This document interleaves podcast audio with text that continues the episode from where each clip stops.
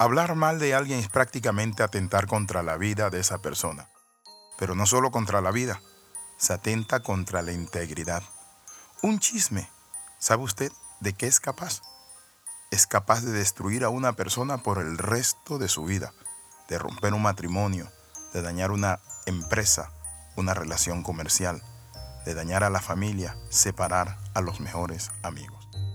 El hablar mal de otro es un asunto tan serio delante de Dios que incluso en la ley de Moisés estaba considerado.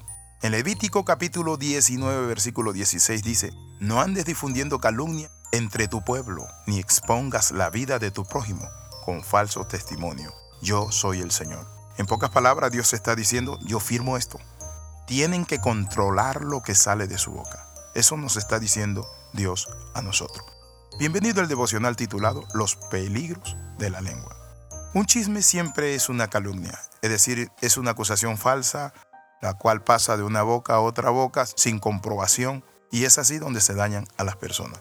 Por su naturaleza divisoria, un chisme siempre será un arma de destrucción masiva contra las personas e inclusive contra nuestra propia familia. La falta que muchas veces las personas hacen, nosotros las atacamos, pero muchas veces nos olvidamos que nosotros podemos hacer peores faltas y que en otro tiempo cometimos muchos errores, pero la tolerancia de otras personas nos ayudó a crecer. ¿Ayuda usted a los que están débiles? En lugar de chismear, ¿por qué no nos sentamos, confrontamos a la persona, le ayudamos, le decimos, te puedo hacer una crítica constructiva, puedo hablar contigo? Y así podemos ayudar a la persona. ¿Te fijaste? Muchas veces decimos que hoy no llegaron los pastores juntos a la oración. Sí, seguro están peleando. Uy, así vienen a servir. ¡Qué testimonio! Y así comenzamos a murmurar y saben, comenzamos a difundir una gran mentira. La Biblia dice que los chismes son deliciosos manjares porque penetran hasta lo más íntimo del ser, penetran al alma. El chisme es un bocadillo que se disfruta tanto porque apela siempre al orgullo, a la comparación, a sentirnos mejor que la otra persona. Claro, lógico, la otra persona que estamos juzgando, señalando, riéndonos, burlándonos, nos creemos con mayor autoridad moral para juzgarle.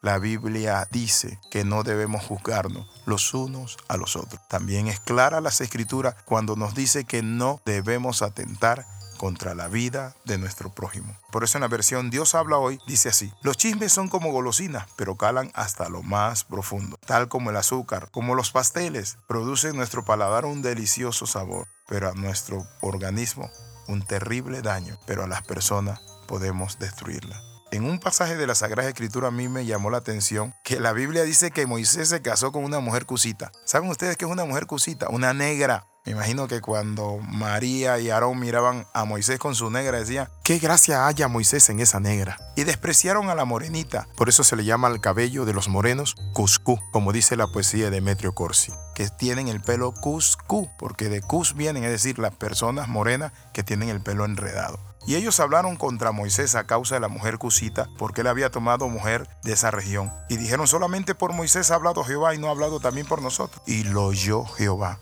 Y aquel varón Moisés era muy manso, más que todos los hombres que habían sobre la tierra. Luego dijo Jehová a Moisés, a Aarón y a María, salid vosotros tres al tabernáculo de reunión. Y salieron ellos tres. Entonces Jehová descendió en la columna de la nube y se puso a la puerta del tabernáculo. Y llamó a Aarón y a María, y salieron. Y él les dijo, oíd ahora mis palabras. Cuando hay entre vosotros profeta de Jehová, le apareceré en visión. En sueños hablaré con él. No así a mi siervo Moisés, que es fiel en toda mi casa. Cara a cara hablaré con él. Y claramente y no por figura, y verá la apariencia de Jehová. ¿Por qué pues no tuviste temor de hablar contra mi siervo Moisés? Entonces la ira de Jehová se encendió contra ellos y se fue. Y la nube se apartó del tabernáculo. Noten todo eso. Dios se enoja. Dios los llamó a capítulo y se apartó la gloria de Dios del tabernáculo y María quedó leprosa. Cuando usted y yo chismeamos, saben que hay una lepra que aparece en nuestra alma y es la lepra de la desaprobación, es la lepra de un pecado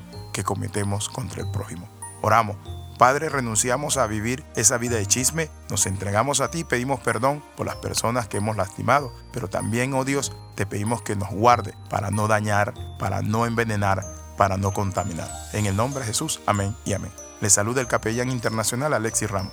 Recuerde las 13, comenta, comparte y crece con nosotros. Nos vemos en la próxima.